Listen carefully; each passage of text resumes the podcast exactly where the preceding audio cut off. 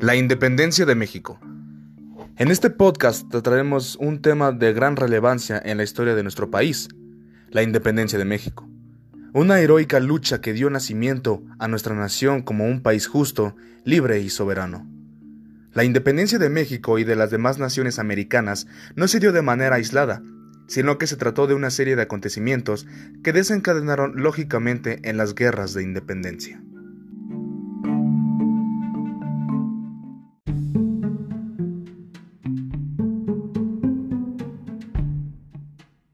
Bueno, para comenzar ha de saberse que el descontento y el aborrecimiento hacia las fuerzas imperialistas era una característica común entre el pueblo de las colonias, Sumado a esto, en el año 1760 comenzaron a llegar a América los ideales de la Ilustración provenientes de autores tales como Montesquieu, Rousseau, Voltaire, Locke y Diderot.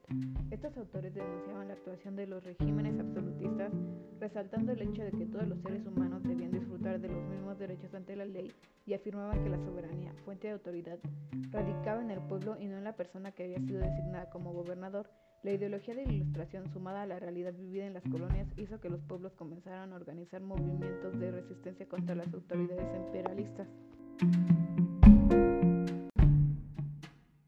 El proceso de independencia de las colonias americanas comenzó en el siglo XVII, siendo los Estados Unidos el primer país en declararse independiente en 1776. Sin embargo, su independencia no fue reconocida por el Reino Unido de Gran Bretaña sino hasta 1783, cuando se firma el Tratado de París.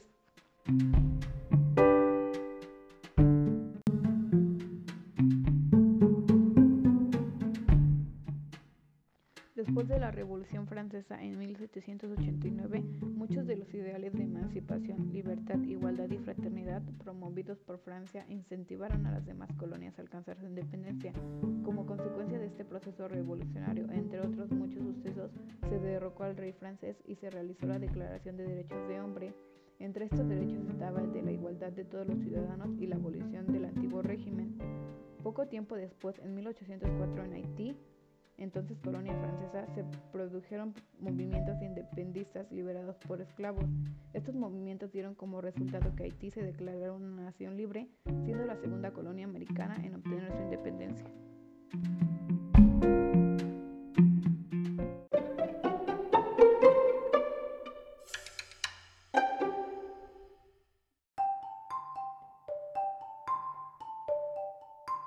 Queremos abordar también el contexto histórico de esta lucha específicamente en nuestro país. Ubiquémonos en finales del siglo XVIII en la Nueva España, la colonia más valiosa del Imperio Español, un sitio lleno de riqueza, bonanza y muchísimos recursos naturales. Pero había algo que tenemos que notar, la desigualdad social. Si bien había prosperidad económica, era solo para unos pocos. La sociedad entonces estaba dividida por castas, un sistema basado en jerarquías determinadas por el origen étnico. Los españoles venidos de Europa estaban en la cima. Después seguían los criollos, que eran españoles nacidos en América y después los mestizos, que eran una mezcla de español e indígenas. Después quedaban las otras castas. Además de la desigualdad, vivir en Nueva España era difícil, especialmente porque todas las riquezas se las llevaban los españoles a Europa. España necesitaba los recursos de América para financiar todas sus políticas, incluso su guerra contra Inglaterra, al grado de volverse totalmente dependiente. Todo esto se agravó con las reformas borbónicas, una serie de decretos absolutistas que incluía un aumento en los impuestos de las colonias, la exclusividad de cargos importantes para españoles peninsulares y la expulsión inmediata de los jesuitas, que básicamente eran las únicas personas que agradaban a indios y mestizos. El objetivo de estas reformas era frenar la emancipación económica de las colonias, es decir, frenar la independencia económica de los territorios españoles a favor de la centralización del Estado. Entre las principales reformas de este siglo destacaría la recuperación para el Estado de Administración de Impuesto de la Alcabalda, la ampliación de puertos para el comercio, reformas legislativas para intentar crear un comercio libre que resultó en quiebra para empresas manufactureras americanas o la expulsión de los jesuitas. Como consecuencia de estas reformas hubo un mayor control burocrático del Estado, una mayor centralización y una mayor limitación de la autonomía de la élite criolla. Esto generó un rechazo de estos hacia las élites españolas peninsulares, que tenían mayores poderes políticos y económicos que ellos.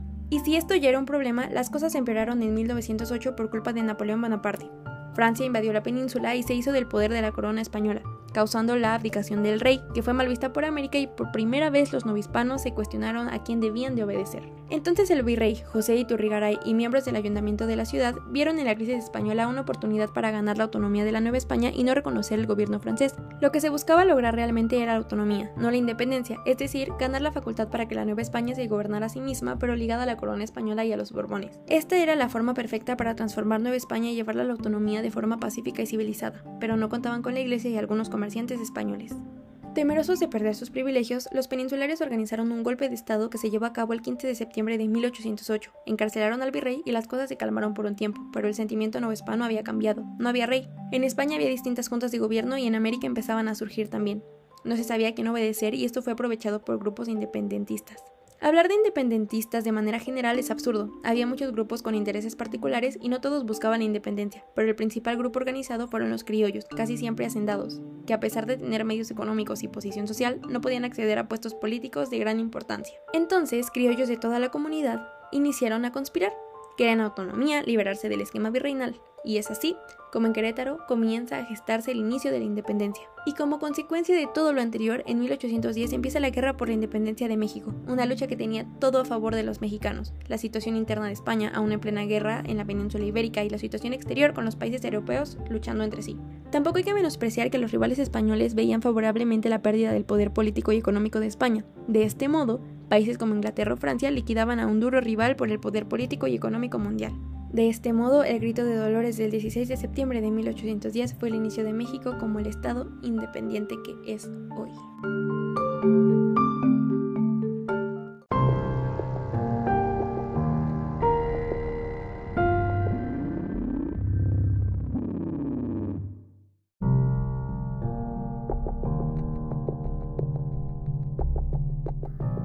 Periodización a lo largo de los 11 años que duró el proceso independentista, desde 1810 al 21, hubo muchas batallas y se perdieron un gran número de vidas.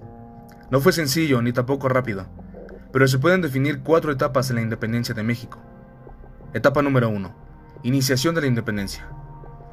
El principio de este trayecto se caracterizó por ser completamente desorganizado y por ende improvisado, ya que no contaba con objetivos claros sobre el motivo de la lucha, durante este lapso conflictivo entre realistas e insurgentes, solo se buscaba sacar del poder a los españoles, por el mal gobierno que ejercían, puesto que el tipo de gobierno español era corrupto en cuanto a lo que su forma administrativa se refiere. Daba muy mal trato a los nativos y estableció limitantes culturales en el país.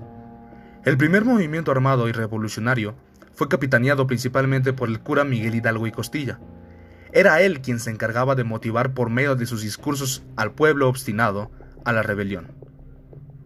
Por otra parte, podemos decir que el involucramiento de Hidalgo marcó el principio de los movimientos independentistas y su muerte el final de esta etapa, ya que ésta se da por concluida cuando el líder mencionado y otros de sus ayudantes son fusilados el 30 de julio del año 1811. Etapa 2. Organización y definición de la independencia. La etapa comenzó inmediatamente después de la muerte del cura Miguel Hidalgo, en julio de 1811. La protagonización del militar insurrecto José María Morelos durante este periodo fue bastante importante, ya que durante este tiempo se definieron y fijaron con mayor claridad cuáles serían los objetivos del alzamiento independentista. Quedó tan claro cuál sería el propósito de la lucha en los aspectos sociopolíticos, que es algo que se puede constatar al leer el documento llamado Sentimientos de la Nación. A este tiempo, gracias a la intervención de Morelos, los mexicanos podían ver de forma clara y precisa la organización y la estructura estratégica política como militar que les permitirían alcanzar sus metas.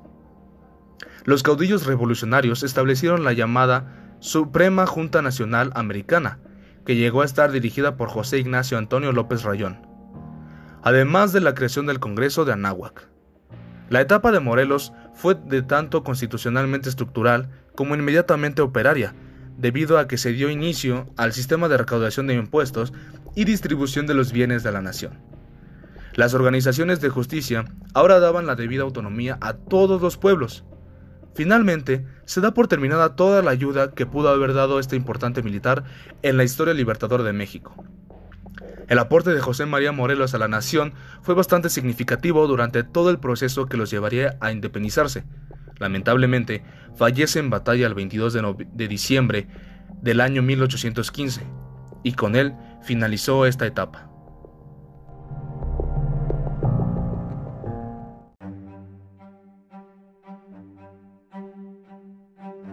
Ahora tenemos la tercera etapa, la etapa de la resistencia. Esta tuvo lugar entre el año 1815 y 1821. Esta etapa tuvo algunas características algo peculiares.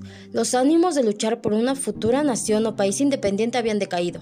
En este aspecto jugó un papel estratégico muy interesante el cabecilla de los realistas Félix María Calleja. Había logrado mermar las fuerzas anímicas de muchos insurgentes. Otro factor que caracterizó este periodo fue nuevamente el desorden, y es que a pesar de toda la organización que se había establecido hasta el momento, esto no había servido de nada y fue tirado al vacío porque nuevamente los rebeldes se habían convertido en tropas desordenadas y sin estrategias y objetivos fijos y claros como motivación para no frenarse o cesar de batallar contra el enemigo. Solamente en la zona sur de México se estaba guerreando por la autonomía del país. Vicente Guerrero estaba luchando y con éxito por mantener encendido el espíritu independentista, muy a pesar de las circunstancias, que hacían parecer que sus objetivos y libertad estaban lejos, pues que no se avecinaban oportunidades de vencer. A este punto entra como buen mención el papel de Francisco Javier Mina, un liberal de origen español que se mantuvo hasta su muerte en el año 1817 de parte de los alzados independentistas. Aunque fue de origen español, peló por la libertad y los derechos y los valores de todas las personas que estaban siendo denigradas bajo el dominio hispano y que no merecían bajo ningún motivo ser tratadas de tal modo y mucho menos en su propia tierra.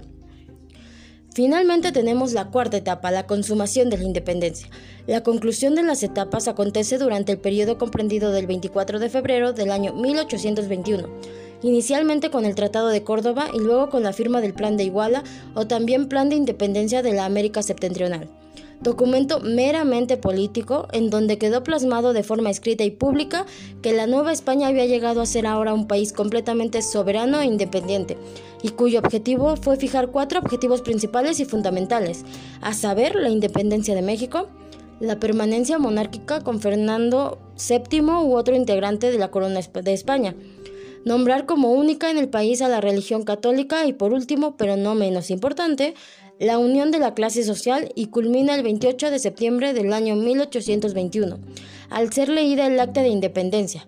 Los antecedentes indican que fue un acuerdo pactado entre el coronel Agustín de Iturbide y su presa, la que no pudo capturar y someter por su firme y perseverante resistencia, el militar y político Vicente Ramón Guerrero Saldaña.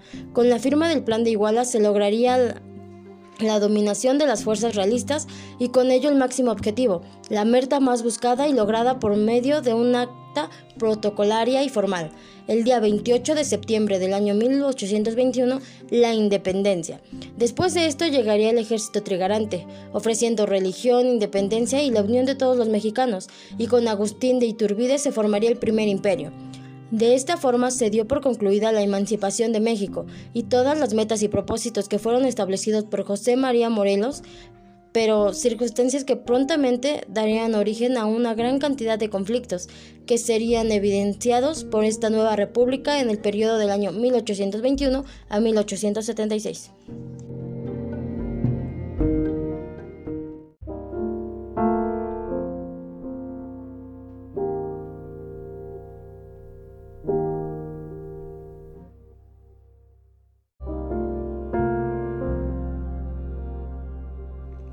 Todo esto trajo consecuencias. Movido por las causas de un hecho, llegan las consecuencias de los actos realizados para algún fin. Y es que luego del tan largo proceso por el que tuvo que pasar México para lograr su autonomía, llegaron por fin los resultados de todas esas batallas con las que perseguían su meta. Las consecuencias de esta lucha repercutieron en todos los aspectos políticos, sociales y económicos del país. Sin embargo, las consecuencias para el país, su desarrollo y las bases de lo que es ahora se forjarían en este periodo. Cabe mencionar que la independencia de México fue una gran pérdida para España, principalmente desde el punto de vista económico. El comienzo del Imperio mexicano.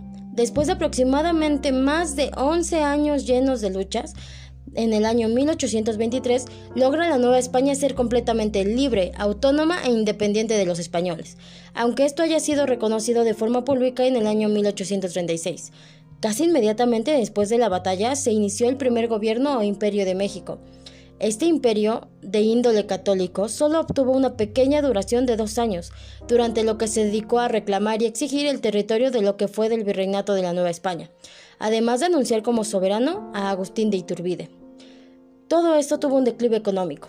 Lograr la independencia no solamente fue un proceso largo en la, en la, vida de los mexicanos, sino también algo muy caro en el sentido económico para el país, debido a que la producción agrícola, industrial y minera fue paralizada o abandonada por motivo de que los trabajadores, obreros y productores de estos campos partieron a la batalla, y como muchos de los mismos murieron en ella, quedó como resultado la inflación, la crisis económica y una devaluación monetaria. No bastando con esto, la crisis aumentaba puesto que las minas, las plantaciones, las haciendas y hasta el ganado fueron devastados, quemados y destruidos, dejando así una gran pérdida en el territorio azteca. Con esto llegó una dificultad política. La lucha había sido librada por distintos bandos, lo que significa que las personas que los conformaban tenían diferentes visiones, ideas y pensamientos sobre lo que sería para ellos ver a la nación independiente de cualquier otro país. Cuando la guerra terminó, no se sabía qué sería ahora de México. No se había elaborado con una buena organización y premeditación el futuro de la nación, de llegar a ser los mexicanos vencedores en la batalla. Por esta razón, México vivió aproximadamente 30 años de completa desestabilización política y gubernamental. 50 hombres lideraron el país en tan poco tiempo por motivo de una gran cantidad de golpes militares. Algo bueno tenía que salir y de esto fue la supresión del sistema de castas. Junto con el declive de México de la sociedad española, llegaron los nuevos cambios que favorecían a la población del país, de México. Entre estos estuvo la abolición, supresión o eliminación del conocido sistema de castas, por el cual el virreinato se había estado rigiendo en el país. Mientras la Nueva España se guiaba o funcionaba bajo el sistema de que solo los españoles que eran puros y de nacionalidad europea podían obtener un mayor nivel social, de hecho, eran solo ellos quienes podían gozar de cargos públicos en el país azteca. Todos los demás, entre ellos los nativos, eran de un nivel muy bajo, solo podían adquirir tierras, trabajar en ellas, pero nunca se les permitiría desarrollar un papel económico o político en el país. Sin embargo, al momento de ser eliminado este sistema, a las personas no les separaba ningún tipo de clasificación social, racial o laboral. Había llegado el fin de esa jerarquía.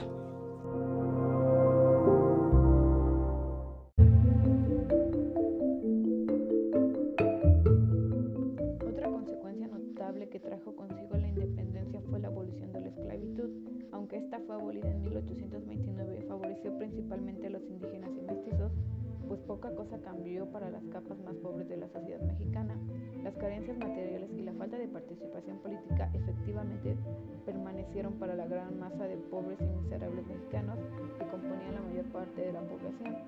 Búsquedas por abolir esta condición inhumana comenzaron en la cuna de la independencia, donde el cura Hidalgo estableció desde su decreto revolucionario de 1810 la liberación de esclavos, así como el proceso de independencia fue largo, también se atrasó la abolición de la esclavitud ya que en todas las luchas la esclavitud pasaba a un segundo plano.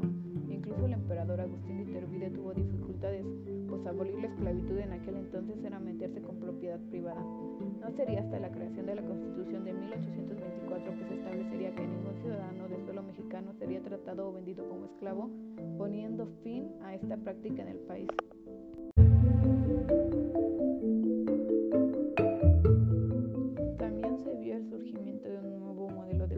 En 1821 el trono antes ocupado por el virrey quedó libre. Estableció que México sería una monarquía constitucional. Mientras un monarca se encargaba del poder ejecutivo, el Congreso lideraría el poder legislativo. El país se dividió entre monárquicos, quienes apoyaban la implementación de la monarquía y apoyaban a Agustín Iturbide a ocupar el puesto, y los republicanos, quienes temían un nuevo régimen y preferían una forma de gobierno tal como en Estados Unidos. Cuando Francisco VII de España fue llamado a tomar el trono, este declinó diciendo que no reconocía la independencia de México, por lo que el trono fue asignado a Iturbide en 1822. Sin embargo, no todos estaban de acuerdo con esta medida y en 1823 Antonio López de Santana inició un movimiento para anular la monarquía y convertir a México en república. Iturbide abdicaría el trono en 1823.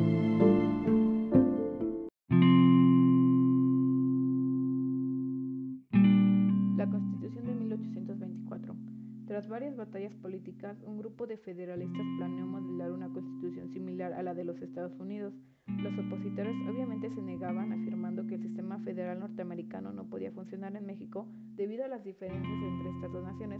Sin embargo, los federalistas ganaron el debate creando así la Constitución de los Estados Unidos mexicanos en 1824. Dicha constitución establecía que México estaría organizado por 19 estados y 4 territorios, siendo la separación del poder en tres entes, ejecutivo, legislativo y judicial. La constitución también establecía que el presidente cumpliría términos de cuatro años. De igual manera se cumplieron las demandas de los centralistas nombrando el catolicismo a la religión oficial de México, además de otorgar fueros al clero y la milicia.